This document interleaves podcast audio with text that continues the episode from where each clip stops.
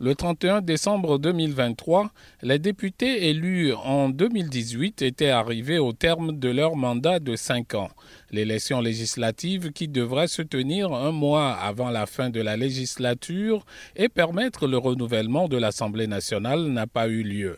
Gérard Adja de la DMP, la dynamique pour la majorité du peuple, estime que le gouvernement actuel qui tient sa légitimité de cette Assemblée qui a fini son mandat doit rendre le tablier. La majorité n'est donnée que par l'Assemblée nationale. Jusqu'au 31 décembre 2023, c'est UNI qui dit avoir la majorité à l'Assemblée. Et donc, on peut nommer le gouvernement d'avenir. On ne se pose pas. Mais à partir du moment où le 31 décembre, le, mandat de l'Assemblée est terminé, aucun parti n'a plus de majorité à l'Assemblée. Alors nous sommes. Donc on ne peut pas continuer à dire que UNI va continuer à diriger le pays. Ce n'est plus possible.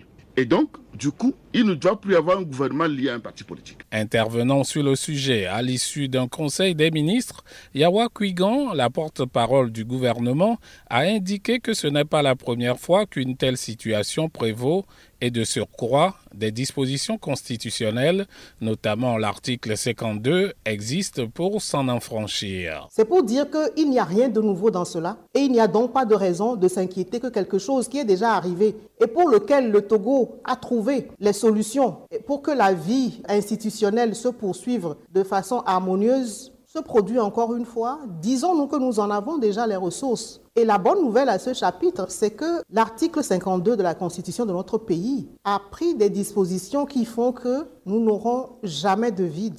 Éric Dupuis de l'ANC, l'Alliance nationale pour le changement, dénonce la lecture biaisée de l'article 52 de la Constitution et fustige la fuite en avant du gouvernement. Mais ce n'est pas parce qu'on a mal fait une fois, deux fois, trois fois que cela doit devenir une habitude. Si on regarde la Constitution et si on regarde le Code électoral, l'Assemblée nationale n'existe plus. Donc la majorité parlementaire n'existant plus, est-ce que le gouvernement reste encore fondé sur quelle base? Pour Dodi Apevon de FDR, Force démocratique pour la République, une assise de l'ensemble de la classe politique du pays est impérative. Nul ne peut se prévaloir de sa propre turpitude. Lorsque les élections ne sont pas faites au moment où l'Assemblée a fini son mandat, oui, il a nécessité que la classe politique se retrouve avec ceux qui nous gouvernent et pour réfléchir à ce qu'on doit faire. Le gouvernement avait annoncé que les élections législatives et régionales se tiendrait avant la fin du premier trimestre de cette année. Kossi Oussou, Lomé pour VOA Afrique.